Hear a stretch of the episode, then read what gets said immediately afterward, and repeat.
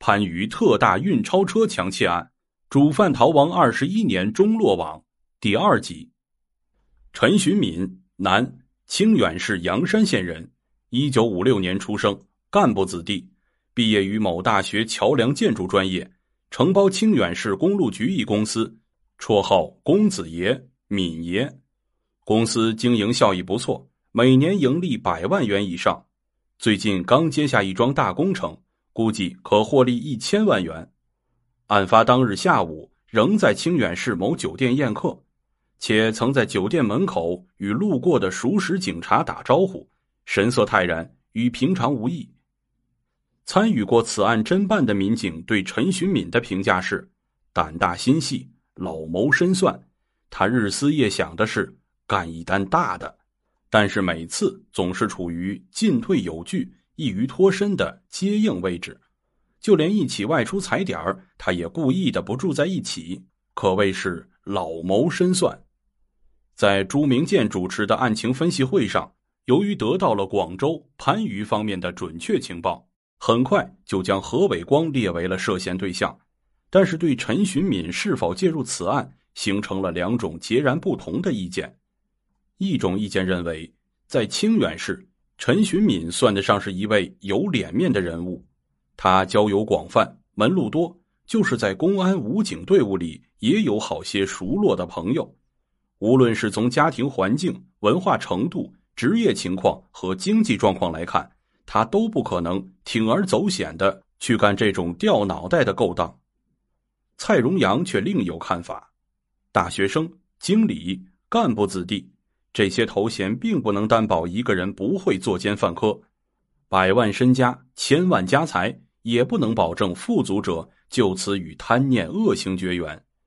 有些人从常理出发，觉得陈寻敏参与作案的可能性不大。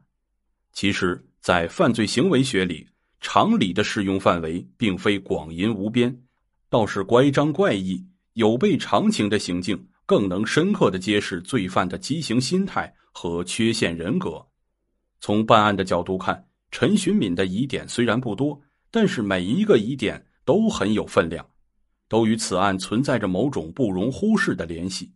因此，无视疑点的存在，仅从常理出发的逻辑推断是难以站住脚的。何伟光，案发时曾夹击运钞车的驾驶室是陈寻敏的马仔，他平时沉默寡言。颇工心计，曾随父跑过生意，后追随陈寻敏，常在一起聚赌嫖娼。主要犯罪嫌疑人陈寻敏有事要联系手下，大多是通过何伟光出面。在众人面前，陈总是做出十分倚重何伟光的姿态，就连抢劫分工的安排任务都交由他来负责。不过私底下，陈常常把他骂得狗血淋头，最没用的就是何伟光。屁大的事儿都干不成。何伟光不止留下了枪支，在潜逃广西的路上，他还不忘沾花惹草，在梧州白云酒店带走了个按摩女蓝思芳，这也给警方破案留下了线索。在广西柳州落网的一刻，他眼里竟还浮着一层迷茫，真的想不明白你们是怎么追到柳州来的？莫非你们配备了卫星追踪器？何永新。曾和何伟光一起夹击运钞车的驾驶室，他曾任经警，负责押钞多年，不但熟悉银行的情况，而且会开车，善使枪支，吃喝嫖赌，债台高筑。在案发当月的十九日，他原定要结婚，但去向不明。落网时，他可怜兮兮地说：“这次打劫借款车是何伟光拉我干的，他说保证没事儿。”没想到这么快就让你们捉住了，事情落到这个地步，还有什么好说的？只好一锅端了。吴兆全，广西藤县太平镇下黎村人，案发时主攻运钞车中门，头脑简单的家伙，牛高马大，服役时学得几手拳脚。他与主要嫌疑人何伟光、何永新分手后，自己揣上了一笔巨款，直奔城里显阔去了。呼朋唤友，宴开实习，一顿胡吃海塞，醉入皮肉世界。何东海本来在广州三元里南海黄岐一带修车的师傅，穷得身染脏病，竟然连求医问药的钱都掏不出来。以陈寻敏为首的一伙，早在一九九五年十月抢清远北门街储蓄所时，考虑到何伟光等手下在清远人面太熟，不便直接出面，便让他们物色了何东海和袁长荣两个陌生的面孔。他们在银行里谁都不认识，正好造成个外地人打劫的假象。拉何东海入伙几乎不费什么唇舌，一个“钱”字。便叫他直呼的瞪大了眼睛，干。不过何东海不如何伟光等人想象的那般愚蠢。抢劫得手后，他先就藏掖起了三万元，后来又瞅了机会私藏了两万元港币。在阳山落网后，何东海有说不完的后悔，道不尽的交代。他一共留下了五封遗书，三封给养父，一封给老婆，一封给女儿。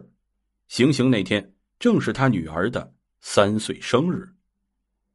袁长荣，他是个愣头愣脑、满嘴粗言秽语的人。最初打劫清远北门街储蓄所，他分得几万元，但没多久便花了个精光。番禺劫案案发后，在船上分钱，他不管同伙同不同意，随手抓起了几捆票子，抛给了开船的两位表亲。回老家后，他又大大的豪气了一回。不但给家里留下了一百七十五万元巨款，对碰巧回娘家的姐姐也甩手给了五十多万元。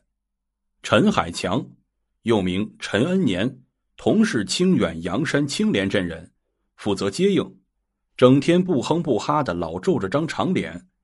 抢劫案发生时，他正与妻子闹离婚。当民警找到他妻子了解情况时，他妻子火气很大的说：“他早就不在家里了。”从二十日那天起，就连鬼影都看不到一个。他的事莫找我，最好抓到他，立刻枪毙掉。五年前，陈寻敏一伙就开始搞枪。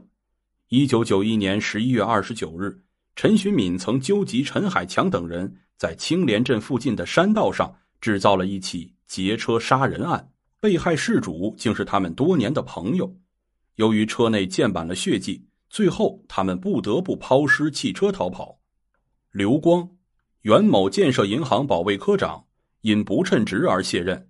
在办理移交手续时，他不但没有按规定上缴保存着的五支五四式手枪的保险柜钥匙，反而于一九九五年五月间应何永新的要求，合伙将全部枪支倒出。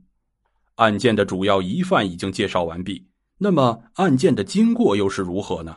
咱们下章再说。